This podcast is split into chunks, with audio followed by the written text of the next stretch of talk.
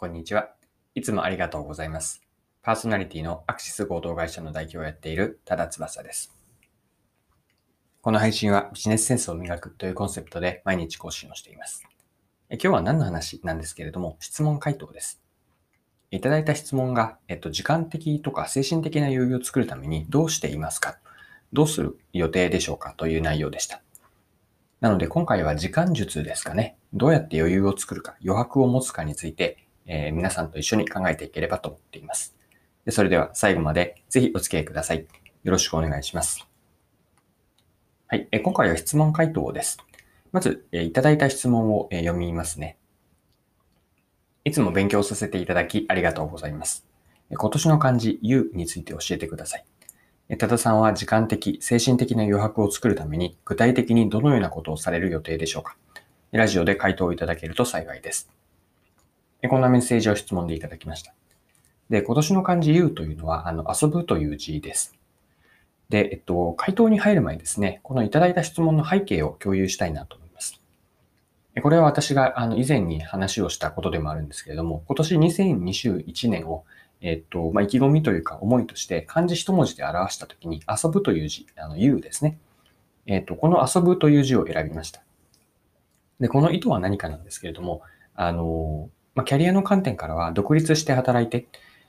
えっと、2年半、2年数ヶ月経つんですけれども、こう自分が生き残り続けるためには、えー一番大切なことって自ら変化し続けることだと思ったんですね。じゃあ変化をすることって何かというと、何かを新しく試し続けることだと思うんです。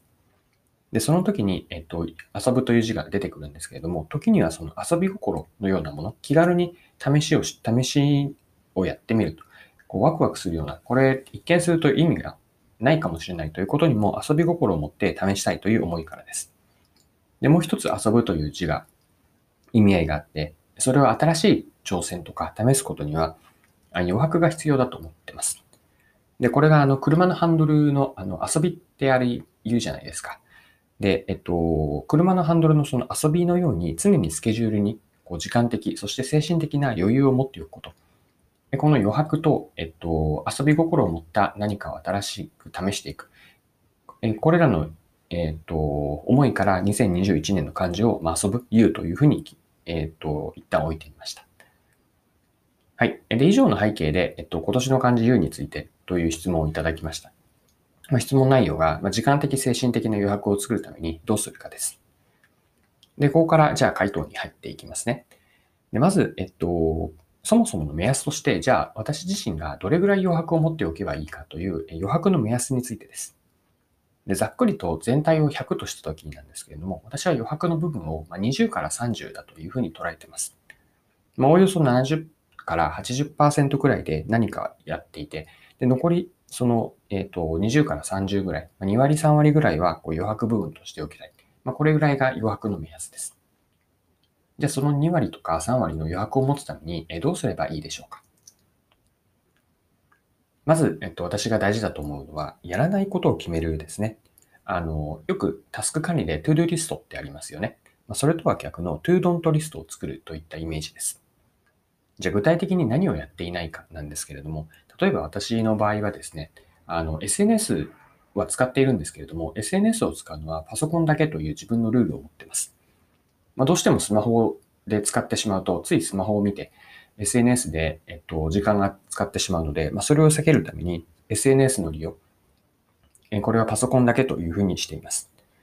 で、他には、スマホの利用も、えっと、利用のルールもあって、通知はなるべく切っておくようにしてますね。本当に必要最低限の通知だけにしていて、何、えっと、なるべく通知が来ずにま邪魔されないようにという考え方です。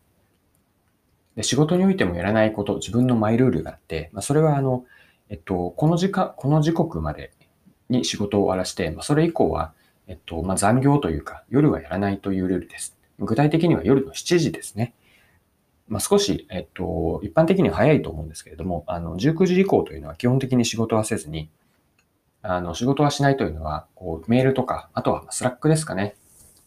まあ、特にスラックは通知も来るんですけれども、なるべく、えっと、来たとしても、本当に、えっと、緊急でない限りは対応せずに、まあ、翌日に持ち越す、持ち越すようにしています。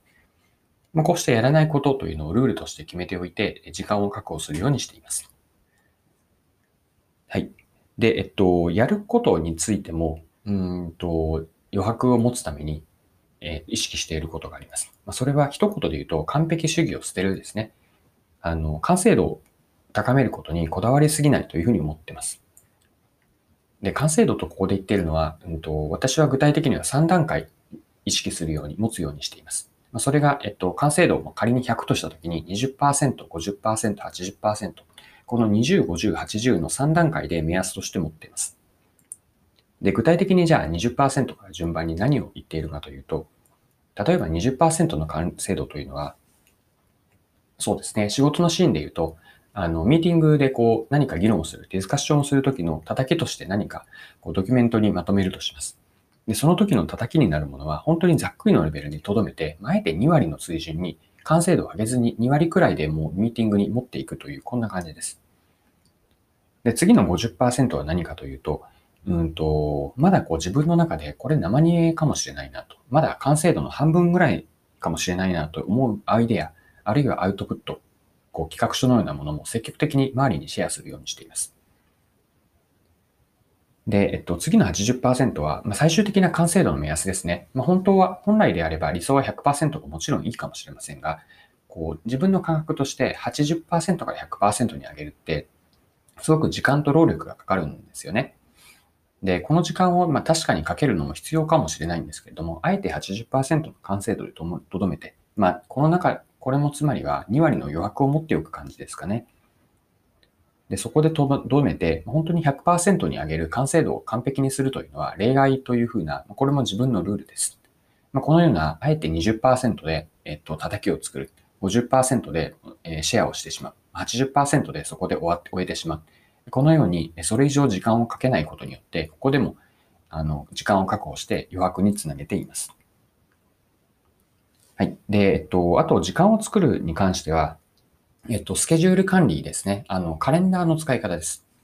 皆さんは普段の、えっと、スケジュール、予定はどのように管理、マネジメントされているでしょうか。まあ、手帳を使っている方、カレンダーを使っている方、カレンダーはあのアプリですかね。Google カレンダーが一般的かと思いますが、まあ、いろいろ方法があると思います。で私は、えっと、スケジュール管理で、うん、今回の質問に関することで言うと、二つあって、一つは、えっと、朝起きてから、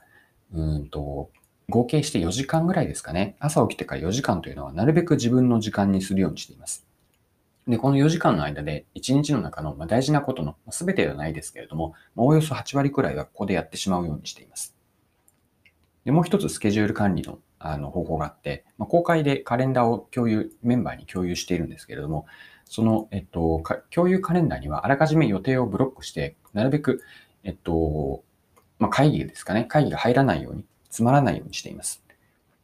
で、特に、えっと、会議と会議の間に時間を置くように、まあ、30分とか入れるようにして、連続で異なる会議が入らないように、あらかじめブロックして、えっと、結果的に、うん、その空いた時間を余白にするようにしています。で、もう一つ、えっと、あるなと思っているのが、あの、これちょっと逆説的な捉え方なんですけれども、この時間を無駄に使ってもいいという時間をあえて作るんですよね。で、すべて効率よくしてしまおうとすると、どうなるかというと、その効率的に時間を使えば使うほど、よりこう、何かに追われているような感覚になるんですよね。皆さんこんな感覚ってないですかね？あの、これってあの、よくよく考えてみると、あの、本で小説のモモってありますよね。あの、モモっていう小説読んだことがあるでしょうか？で、このさっきの言った、えー、効率的になればなるほど時間が追われて、時間に追われて忙しくなる感覚って、あの、本当に小説モモの世界観なんですよね。こう時間泥棒に時間を奪われていってるイメージです。でそうではなくて、まあ、非効率な無駄な時間をあえて持っている。この時間は無駄にしていいと思うと、その時って不思議とあの時計の針が進むスピードが遅くなるように感じるんです。まあ、このように、えっと、効率だけではなくて、無駄なことがある。まあ、これ自体が余白にもつながっていくかなと思ってます。はい。えっ、ー、と、以上がですね、あの、質問でいただいた回答として、まあ、精神的、時間的な余白を持つためにやっていることです。で、最後にまとめとして、じゃあ要するにどういうことをやっているかを一言で言うと、私はあの戦略的な余白の作り方だという表現をしたいと思います。で、ここで言っている戦略的の意味は何かなんですけれども、あの、私の戦略の一言の定義があって、それは戦略とは目的達成のためのやることとやらないことの決め事。こんな表現をしています。もう一度、えっと、繰り返しておくと、戦略とは目的達成のためのやることとやらないことの決め事なんです。で、今回紹介したような、あの、やることとやらないこと。これの両方を持っていくことが大事で、で、えっと、戦略では目的達成ということを言ったんですが、ここで言っている目的というのは、あの、今年の一文字ですね、遊ぶという U の字に込めた、独立して生き残り続けること。これを目的としたときに、そのためにやること、やらないこと、ま、いずれも余白のためでもあるんですけれども、何をやらないか、これを決めて、じゃあやることにも、さっき言ったような完璧主義を目指さずに、少しずつ余白、精神的な余裕を作っていきたいなというふうに考えます。はい。今回も貴重なお時間を使って最後までお付き合いいただきありがとうございました。この配信はビジネスセンスを磨くというコンセプトで毎日更新をしています。